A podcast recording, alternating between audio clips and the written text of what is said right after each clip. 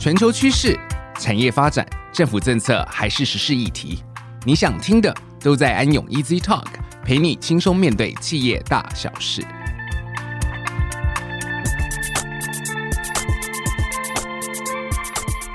各位听众，大家好，欢迎来到安永 Easy Talk，我是安永联合会计师事务所人资长 Muriel 于倩如。今天很开心可以邀请到 Teach for Taiwan 为台湾而教 TFT 代理执行长杜莹来到安永 Easy Talk，跟我一起聊聊台湾教育的现况与挑战，同时面对近年来永续观念的浪潮，致力于解决社会问题的非营利组织又如何将永续概念导入组织内？欢迎杜莹。各位听众，大家好，我是 Teach for Taiwan 的代理执行长杜莹。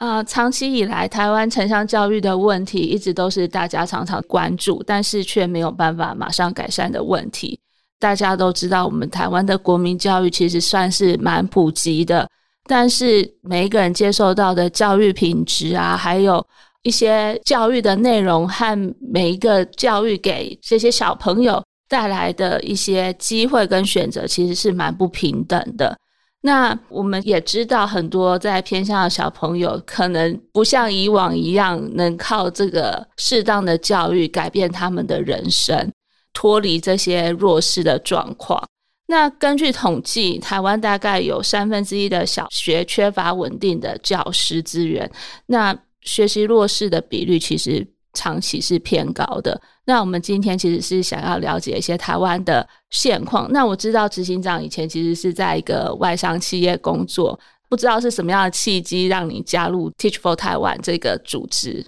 谢谢大家今天给我这个机会来跟大家分享，分两个跟大家回应。第一个，当大家在讲偏乡教育的时候，我觉得它其实就四个字，然后好像大家都朗朗上口，但是它就数字来看，到底是个什么样子？大家想一下，你觉得台湾有几所国小？好，台湾有两千多所的国小，我还想是几百个。好，再来咯，台湾有几所国小被教育部认定在偏远地区？八百多所。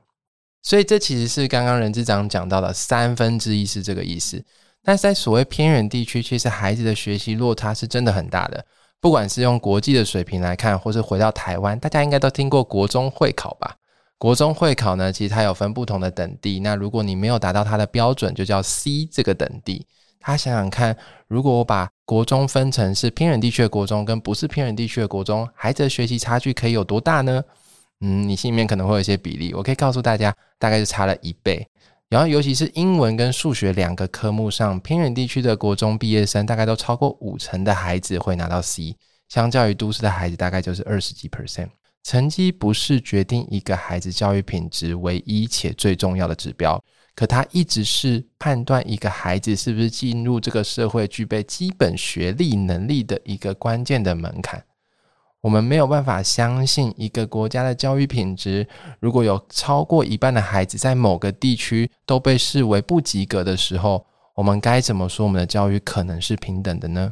那这在很多国家都有这个状况，台湾并不是唯一。那稍微回到我自己个人身上，呃，大家真的非常喜欢问为什么要从外商到非营利组织工作。如果我就问听众，你是不是有支持的社会议题？你可能会默默的点点头。那你会不会想到有一个组织在做这个议题？你可能是他的捐款人，你可能有关注过，你可能也会默默的点点头。那再问下一个，你愿意投入这个组织当正职的伙伴吗？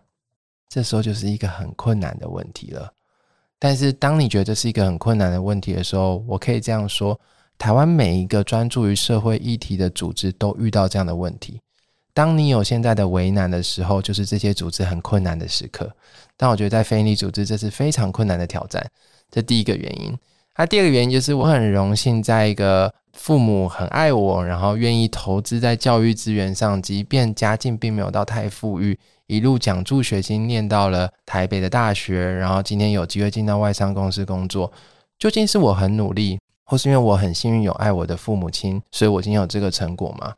那我其实不断的想这个问题，其实我必须告诉大家，我或许能够上台北念大学，进到外商公司，单纯我就算有努力，我怎么样都很幸运，因为我看着 TFT 所服务地区的孩子，他可能父母很少时候在他的身边。他的教育资源通常是很不稳定的，对他来说，台北是一个好遥远的概念，甚至是不是另外一个国家呢？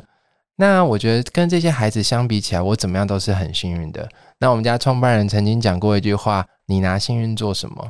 我觉得你所拥有这些幸运，当不是你努力完全得来的时候，你应该跟别人分享。那我觉得其中一种分享的方式是，如果我有这个机会投入这个组织，然后如同前所述，投入组织又是困难的问题的话，那我觉得这是为什么我选择这份工作很重要的理由。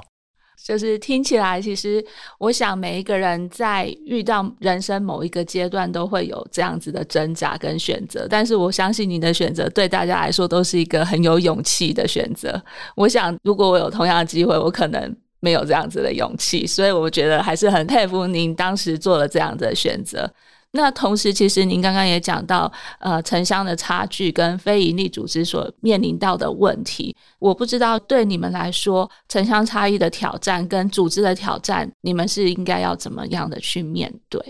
这个问题比较大一点，就是，但我我先跟大家简单介绍一下 TFT 在看所谓偏远地区教育的这个挑战上面，大家有没有送过物资到偏乡？不管是送文具、送衣服。我特别喜欢的一个小故事是这样子的，就是又到一个可能冬天会冷的时候，然后又很多民间的善意聚集到了一间教室里面，所以教室后面摆了很多的衣服，老师就在前面，然后每个故事都有个小明嘛，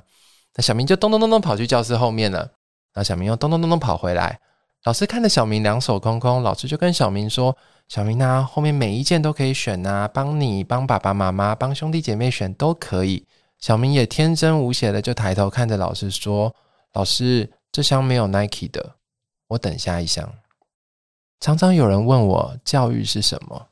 我就会用这个故事快速的告诉大家：教育就是下一句你跟小明说什么。你可以扒他的头说：“人家送你东西你还挑。”你可以蹲下来用小明的高度看着他，问他说：“小明，你觉得为什么你要 Nike 呢？”你也可以带小明一起跟全班同学一起到后面选选看哪一件是适合小明的。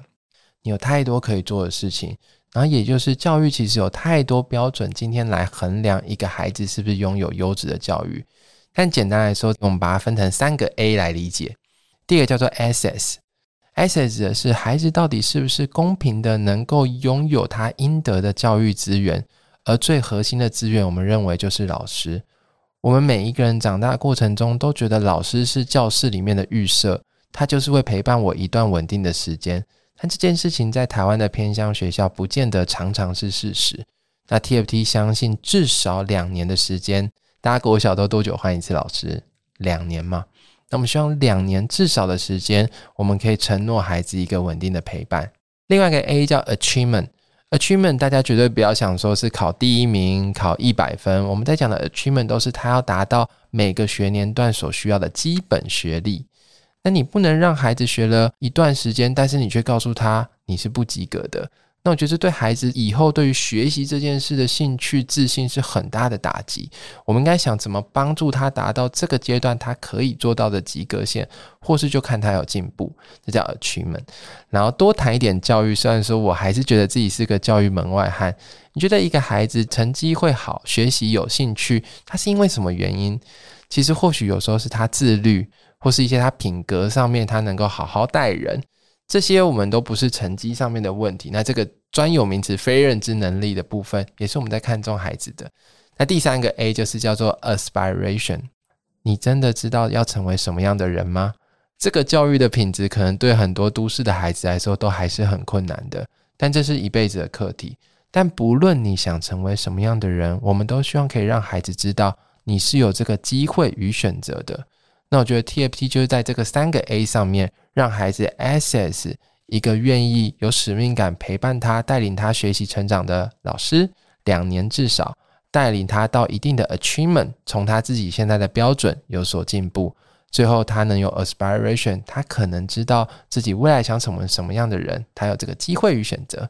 就像您说的。两年，其实你们是呃征募了不少有意愿的老师，在偏乡进行两年的教育，大概的 program 是这样的，是不是？是，然后永远大家回答，请问 TFT 是一个招老师的计划吗？嗯，我就会稍微皱眉头，就对也不对啦。对大家来说最简单理解对的，我们招募人才到偏远地区的国小担任两年全职的代理或是代课老师，这一段是对的。可是就 TFT 整个组织来说，呃，TFT 并不是台湾发明的，Teach for America、Teach for India 在英国 Teach First，他们都三四十年的经验。或许跟大家多说一点的事情是，我们真的希望可以培育的是致力于改变教育不平等的领导人才。怎么说呢？我们其实相信，任何一个所谓的领导。跟你今天是总经理或是总统，这并没有关系。领导是你有没有你在意的议题，并且你能够带动他人与自己去带动你们想要看见的改变。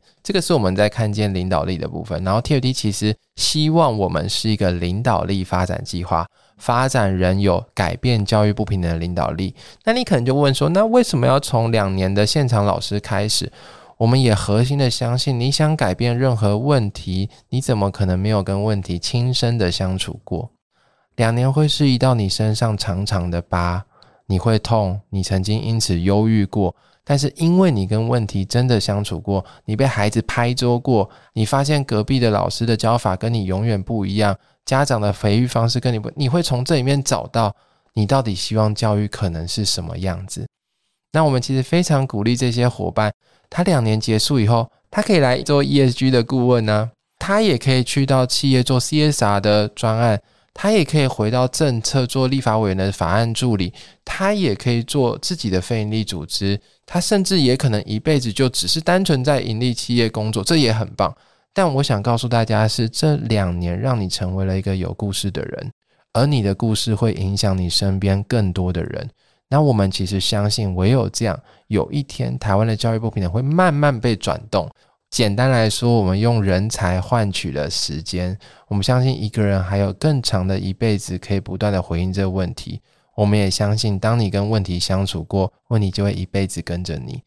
但是我觉得，不论是呃在现场的老师，或者是发起这个整个计划的，像呃创办人或是你，我觉得其实。对这个整个教育是有一定的想象跟规划的。那我也知道是说，今年 TFT 迈入第十年了，做这样子的一件事持续十年，我觉得也是一件很长的里程碑。那我觉得可能开始的时候没有那么多人，那在这十年不断的长大，也有越来越多的。老师或者是同仁加入这个企业，那我不知道是说，呃，其实非营利组织有时候面对到永续这个议题，可能比一般的企业更为困难。那以一个非营利企业组织的执行者，你们会怎么样去看永续这个议题？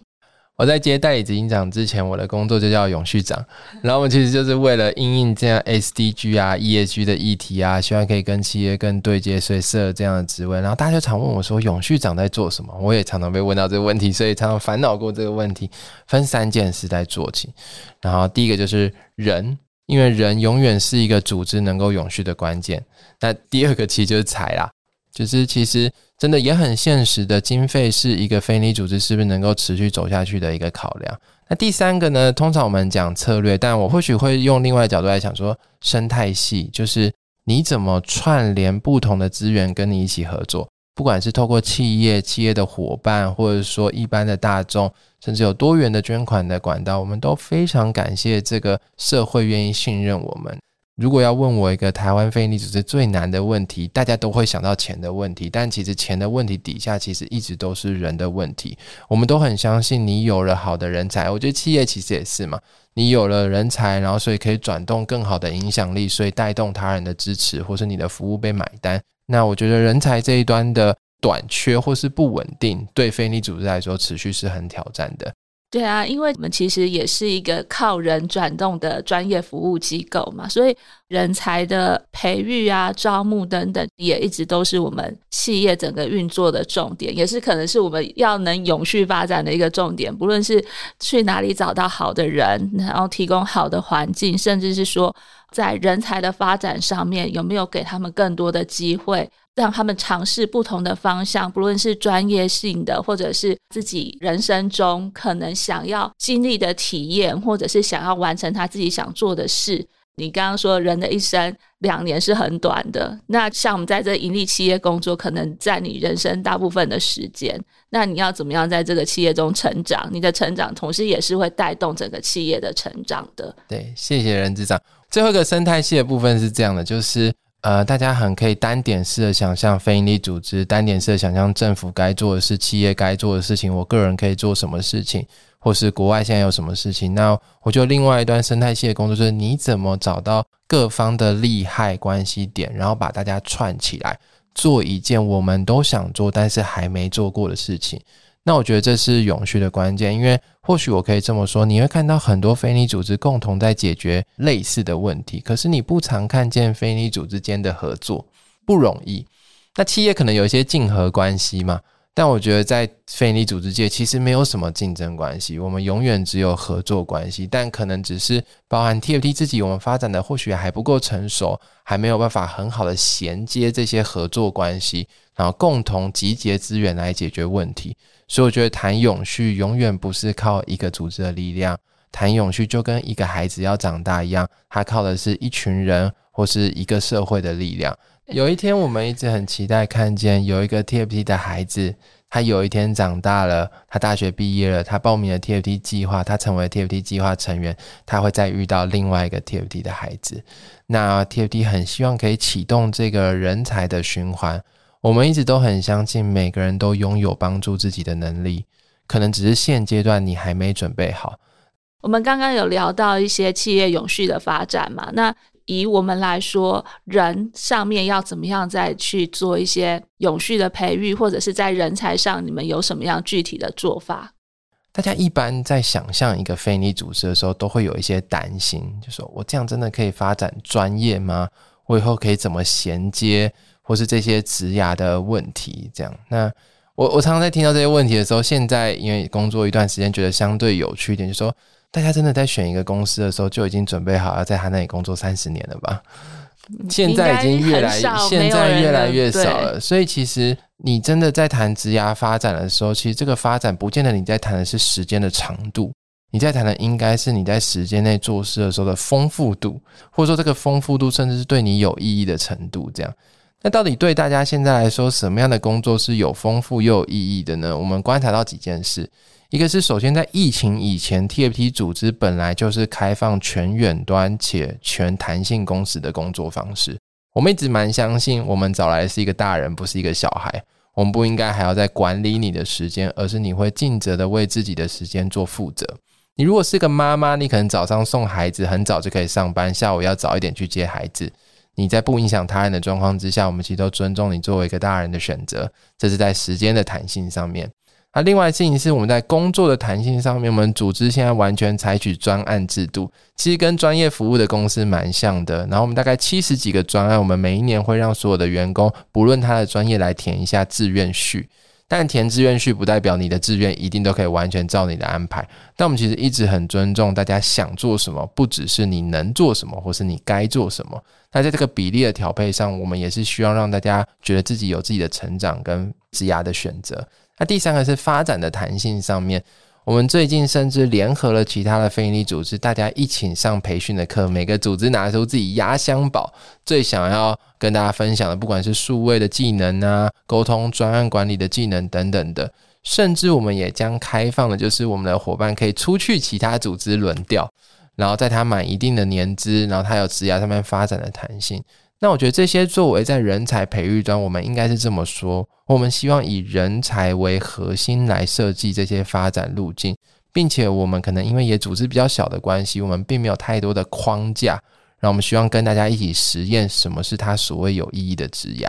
那当然，不论不论是什么样的培育计划，我觉得在这边另外一个很重要的事情，它的 loading 是不是能够负担的？那也不要是就像学习，我一股脑的塞了一堆东西，但它其实没有办法自己消化。那这部分我不会说我们做得很好，但我会说我们不断的希望可以做得更好。那我想我们今天差不多到这边，但是最后呃，不知道您对整个台湾教育有什么愿景，或者是说你有什么觉得政府企业可以再多做一点的地方？好，我觉得这个以我们在发展领导力的时候，永远都很难去向外归因，永远都是要责备自己。这样，我觉得 TFT 有太多应该要做得更好的地方，包含我们如何跟政府合作。政府其实有非常多的计划，非常多已经在运行给偏远地区学校支持的方案。TFT 该如何跟这里彼此协作，创造更多给孩子发展的机会？然后另外一端也是像我们跟很多企业，企业支持我们这么多年，我们该如何做得更好？今天真的非常荣幸能邀请您来参加我们的 Easy Talk，让我们更了解你们的组织，然后也希望能对台湾的教育尽一份心力。那也希望大家多多关注 TFT，然后也期待我们之后有更多的合作。谢谢，谢谢安永 Easy Talk，我们下次再见。